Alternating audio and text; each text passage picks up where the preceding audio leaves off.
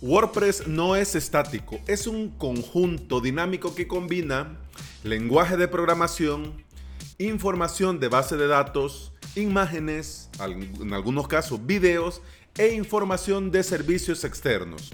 Esto hace que un WordPress, una web con WordPress, tarde más o tarde menos en cargar.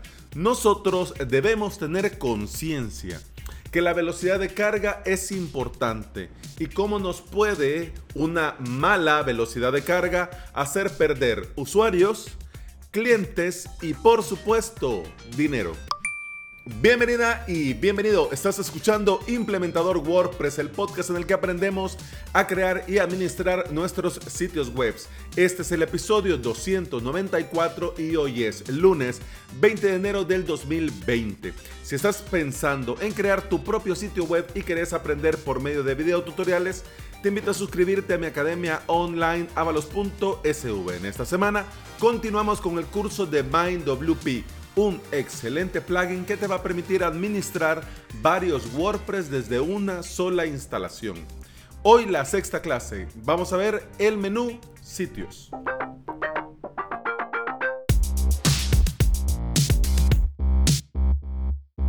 Todos hemos escuchado que la velocidad en la que nuestro sitio web con WordPress se carga es importante. Esto hace tiempo Google nos avisó que lo toma muy en cuenta a la hora de posicionar una web. Por lo tanto, si Google dice, pues palabra de Dios y hay que hacerle caso. ¿Por qué?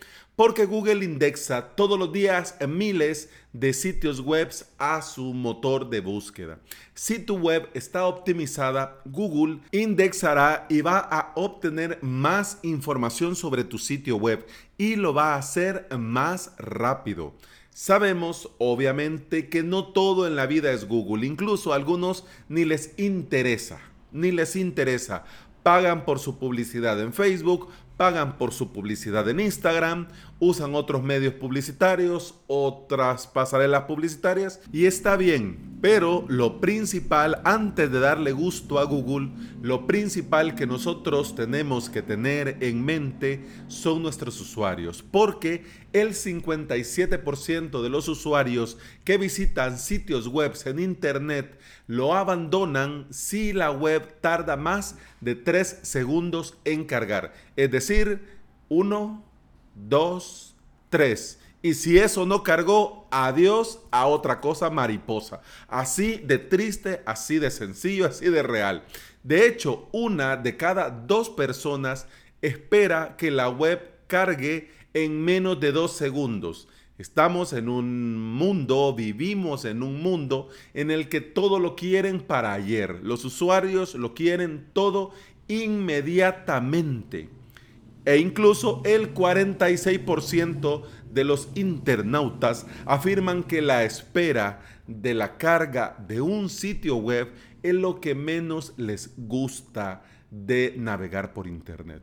Si vos no estás pendiente de esto, del tiempo de carga, estás perdiendo usuarios sin darte cuenta. Porque esta gente va a venir una vez, se va a ir, va a venir otra vez, se va a ir y no va a volver.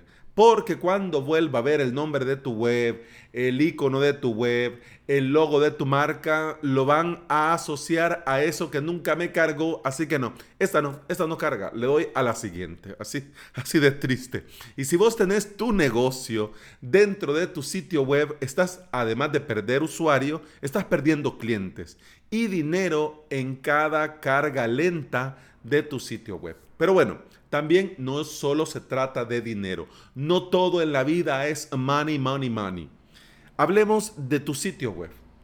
Al suscribirte en una newsletter, al dejar un comentario, al solicitar una cotización, al entrar a ver un catálogo, un portfolio, al buscar información de contacto sobre vos para contratarte. No estamos hablando de dinero, no estás perdiendo dinero, pero si tus usuarios al interactuar con tu sitio tienen una mala experiencia y tienen malos tiempos de carga, simplemente tu web deja de tener sentido.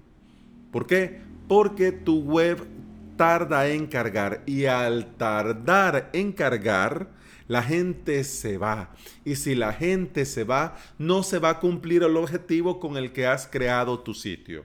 Por ejemplo, vos querés que se suscriban a tu newsletter. Si no llega a cargar la página y ellos no llegan a esperar poner su nombre, poner su correo, es mentira. Nunca se van a suscribir. Así puede ser que te contacten o que vean tu portfolio, tu catálogo. Simplemente, si es un tiempo de carga malo, tu WordPress dejará de tener sentido porque la gente simplemente se va a ir. Cuando nosotros comenzamos a crear nuestros sitios web, nos va a pasar dos cosas. Nosotros nos vamos a enfrentar a dos situaciones. La primera es que al contratar el hosting, el hosting nos quede corto y tengamos que ir pagando extra para aumentar la potencia de nuestro hosting dependiendo del tiempo y del consumo. Y segundo, nos puede pasar que no ocupemos ni siquiera el 10% de los recursos al haber contratado un hosting tan potente que nosotros no teníamos ahí un dato más o menos por dónde tirar y nos fuimos a lo más grande y nuestra web pues no pesa tanto, pues no tiene eh, el tráfico que se, que se requiere, que se necesita o que nosotros habíamos soñado y ahí estamos que nosotros no llegamos ni a ocupar ni un 10% del recurso total de nuestro hosting, ya sea un caso o el otro de estos dos que te digo, en ambos nosotros vamos a estar pagando de más. Y lo que es peor, vamos a estar perdiendo dinero cada día, cada semana y cada mes. Nosotros, si medimos como buenos implementadores WordPress, si medimos los tiempos de carga, vamos a saber qué es necesario optimizar y vamos a saber diferenciar, vamos a saber escoger con qué hosting nos viene bien trabajar, cuál nos quedaría cortos y con cuál nos pasaríamos. Pero para poder manejar estos datos, nosotros necesitamos saber cómo está hecho nuestro sitio, qué afecta a la velocidad de carga de nuestro sitio y cómo principalmente podemos mejorar esta situación. Y ahora viene la pregunta del millón. ¿Qué afecta o beneficia los tiempos de carga y la velocidad de carga de nuestro WordPress. En resumen, te voy a decir cuatro cosas. En resumen, porque aquí hay mucha tela que cortar y esto dentro de la implementación con WordPress es un tema, un gran, gran tema. Es un mundo por sí solo. Pero hablemos en este episodio de cuatro cosas así rápidas. Primero, de las cosas que afectan al tiempo de carga de nuestra web el hosting. Si nosotros tenemos un hosting malo, nunca vamos a llegar a una velocidad de carga correcta, porque simplemente el hosting es malo. ¿Y cómo podemos nosotros saber que el hosting es malo? Para comenzar, si nos dan SSD en los discos duros para guardar nuestro sitio web o están usando discos HDD, solo para comenzar. Además también hay otros temas que podemos nosotros evaluar, por ejemplo el software, están usando software actualizado o están utilizando software desfasado u obsoleto. En este caso podría ser PHP, podría ser MySQL, podría ser MariaDB, pero ¿qué versión utilizan? Y por supuesto, si del lado del hosting realizan compresiones gzip y si tienen algún sistema de caché. Esto es importante que nosotros antes de contratar un hosting, nosotros averigüemos este tema, porque de, nada nos va a servir que paguemos muy poco si el hosting es muy muy malo, porque esto se va a ver reflejado con una velocidad de carga muy malo y tiempos de carga muy altos. Y hagamos lo que hagamos, no vamos a poder recuperarnos de esto solo cambiando el hosting. Vamos a ver otro tema. Vaya Alex, yo estoy en un buen hosting. Ya verifiqué, trabajan con SSD, trabajan con las versiones optimizadas y más recientes de software, tienen la compresión G tienen caché activado, entonces estoy muy bien. Pero yo sigo teniendo eh, tiempos de carga malos. ¿Qué pasa? Pues entonces aquí tenemos nosotros que evaluar y verificar los temas y los plugins que estamos utilizando. Y esto también es otro mundo. Yo solo te digo más o menos la pincelada para que tengas una idea de que también el plugin influye. Hay algunos plugins que están mejor desarrollados y están optimizados per se. Hay otros que no.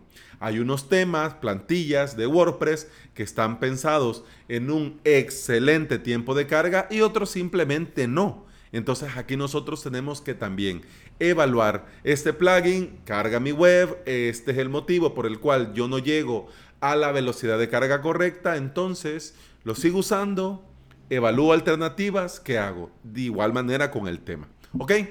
Tercer punto que afecta o beneficia el tiempo de carga, las imágenes. Ya hemos hablado en otros episodios que tenemos que optimizar las imágenes. Ese proceso de llegar a un punto en el que la imagen se sigue viendo bien, pero pesa mucho menos que la imagen original. De hecho, cuando nosotros creamos imágenes para la web, tenemos que crear imágenes ya optimizadas. Y si son fotografías o son imágenes que nos pasan nuestros clientes, optimizarlas. Y para hacerlo hay muchos medios. Cuarto y último punto que afecta o beneficia el tiempo de carga de nuestra web. Por ejemplo, la llamada a servicios externos, es decir, los scripts externos de entrar a tu web y vas a fijarte que en la parte inferior comienza a decir llamando a Google Analytics, llamando a no sé qué, llamando a no sé cuál. Todos los scripts que nosotros vamos poniendo, eso suma porque para que nuestra página cargue, tiene que mandar a llamar por todos lados. Si son servicios buenos, esto se va a hacer rápido.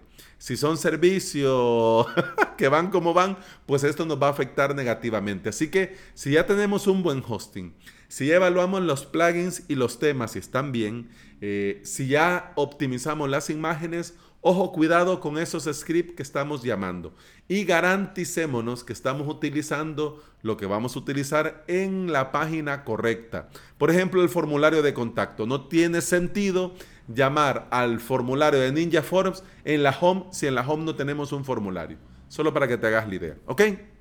Bueno, avancemos. El tiempo de carga no es algo que, que lo haces, lo ajustas y ya queda. No. Las webs van cambiando, se van quitando cosas, se van poniendo cosas. Incluso, por ejemplo, con actualizar un plugin ya tenés cambios que te pueden beneficiar o perjudicar. Así que nosotros tenemos que estar realizando tests con frecuencia y hacerlo bien. ¿Cómo vamos a realizar estos tests y lo vamos a hacer bien? Bueno, primero la herramienta. Yo uso a diario dos herramientas.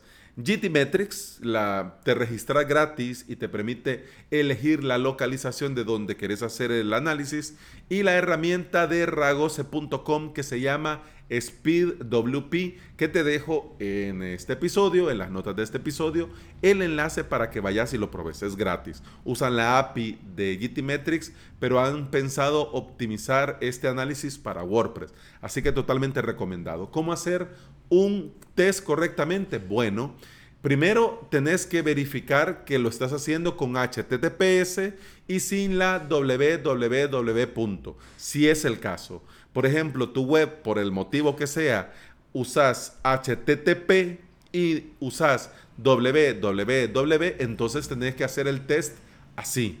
¿Ok? La localización es importante porque a vos te interesa medir a dónde está tu público objetivo, independientemente que vos tengas el data center a la vuelta de la esquina de tu casa. No te importa ese dato, te importa dónde están mis clientes y cuánto tarda de cargar mi web a dónde están mis clientes. Otra cosa a la hora de hacer test de velocidad de nuestras webs es ir más allá de la home.